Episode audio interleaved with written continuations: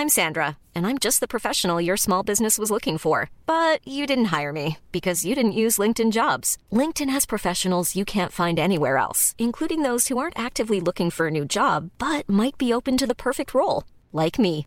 In a given month, over 70% of LinkedIn users don't visit other leading job sites. So if you're not looking on LinkedIn, you'll miss out on great candidates like Sandra. Start hiring professionals like a professional. Post your free job on linkedin.com/people today. Este martes inició la primera ronda de consultas sobre la política energética de México en el marco del tratado entre México, Estados Unidos y Canadá. Y Valeria Moy es directora del Instituto Mexicano para la Competitividad, con quien vamos a platicar de este y otros temas. Valeria, ¿cómo estás? Buenos días. Muy buenos días. Pues eh, dice eh, las eh, secretarías eh, involucradas en este tema que pues no hay que preocuparse, que no hay que apanicarse, que no hay que estar pues eh, como espantados por esto, que esto es normal y que se va a resolver en las mesas. ¿Cómo ves tú?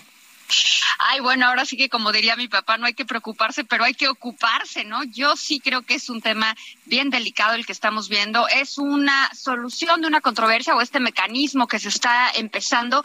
No suena trivial, a diferencia de otros, o sea, de otras instancias que se han levantado por otros conflictos, por ejemplo, la interpretación de la regla de contenido nacional automotriz. Yo creo que ahí es una cosa muy normal, una discusión muy normal. Yo creo que esto no, yo creo que esto sí cambia el tono, sí estamos aplicando, sí estamos haciendo en México cambios en las leyes que sí inciden directamente sobre, no únicamente sobre lo establecido en el tratado, sino un, sobre un acuerdo comercial normal y trivial que es pues darle la misma oportunidad a nuestros socios comerciales. Y eso es muy claro, incluso en el objetivo de la ley, de la propia ley de la industria eléctrica, por lo que yo veo que este, eh, estos, mm, este mecanismo, esta etapa del mecanismo en la que en teoría estamos hablando muy amigablemente, pues no creo que llegue a ningún buen fin, porque pues verdaderamente es violatorio del TEMEC y violatorio pues de cualquier principio comercial, que es que los socios comerciales tengan, los que sean,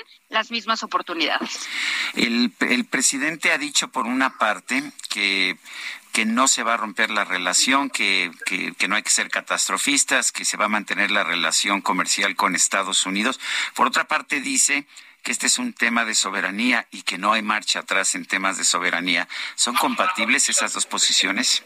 Mira, yo de aquí sí, de verdad, Sergio, quisiera manifestar que yo veo la soberanía de una forma muy distinta, ¿no? A mí la soberanía me parece que radica en otro lugar, más allá en quién produce la energía o quién produce la energía eléctrica o quién eh, genera la gasolina o quién no. Yo creo que la soberanía está en otro lado. Un acuerdo comercial me parece que permite y abre oportunidades de desarrollo para el país, para mejorar la calidad de vida de los ciudadanos del país, de los tres países, ese es el principio.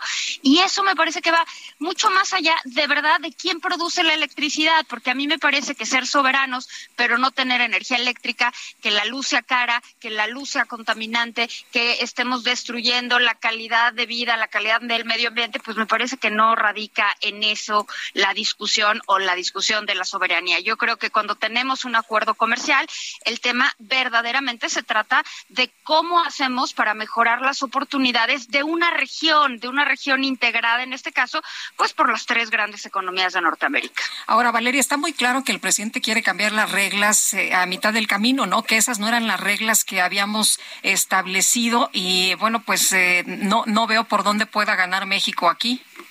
Yo tampoco, yo creo que esto al presidente le gusta cambiar las reglas ya empezados los partidos, nos lo ha mostrado, bueno, incluso desde antes de tomar la presidencia, ¿no? Yo creo que la cancelación del aeropuerto nos dejó clarísimo cuál iba a ser el estilo eh, de decisiones que se iban a tomar y en efecto se está cambiando una regla muy importante que contraviene otra vez no solo el tratado comercial, sino la forma de producción, la forma de generación de energía eléctrica en el país. Yo no creo, yo no veo por dónde podamos ganar en esta etapa amigable de discusiones y de pláticas, sobre todo porque el objetivo de la ley de la industria eléctrica es muy claro. El objetivo es darle prioridad a la CFE. O sea, no es una cosa que uno pueda interpretar.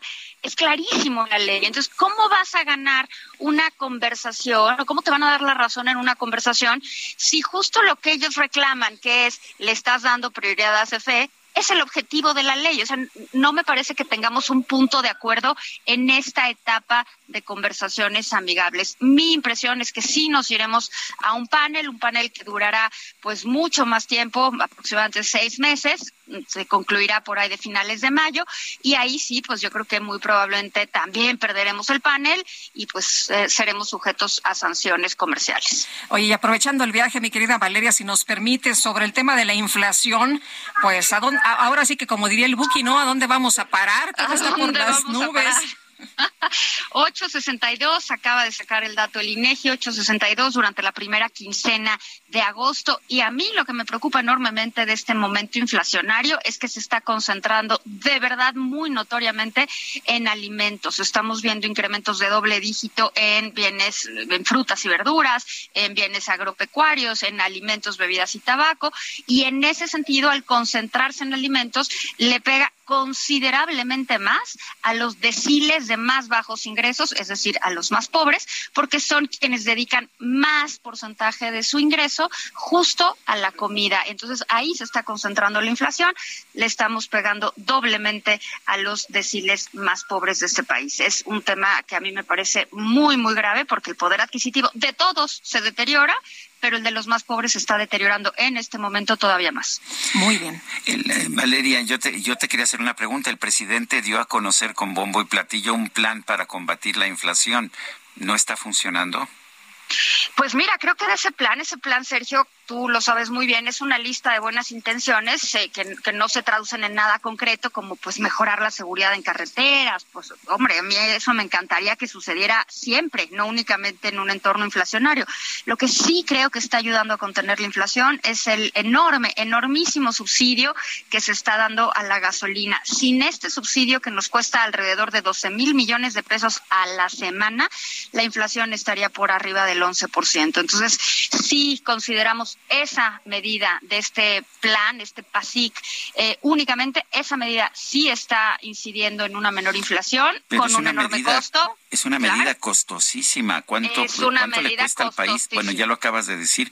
Es, ¿Tiene sentido gastar tanto dinero en bajarle dos puntitos a la inflación? Es una medida, es una medida, estoy completamente de acuerdo contigo, Sergio, costosísima. Imagínate, 12 mil millones de pesos. Yo creo que es bien difícil ponerle, darnos cuenta de lo que implica esa cantidad de dinero. Por ejemplo, el programa de escuelas de tiempo completo, este que canceló el presidente López Obrador, costaba todo el programa durante todo el año 12 mil millones de pesos. Aquí nos está costando el subsidio a la semana 12 mil millones de pesos. Es un subsidio costosísimo para las finanzas públicas eh, y pues me queda claro que esta es una decisión mucho más política que económica. Valeria, muchas gracias por platicar con nosotros como siempre. Buen día. Un placer, buenos días. Hasta luego. Valeria Moyes, directora del Instituto Mexicano para la Competitividad. Hi, this is Craig Robinson from Ways to Win, and support for this podcast comes from Invesco QQQ. Invesco QQQ is proud to sponsor this episode and even prouder to provide access to innovation for the last 25 years. Basketball has had innovations over the years too. We're seeing the game played in new ways every day. Learn more at Invesco.com slash QQQ. Let's rethink possibility. Invesco Distributors, Inc.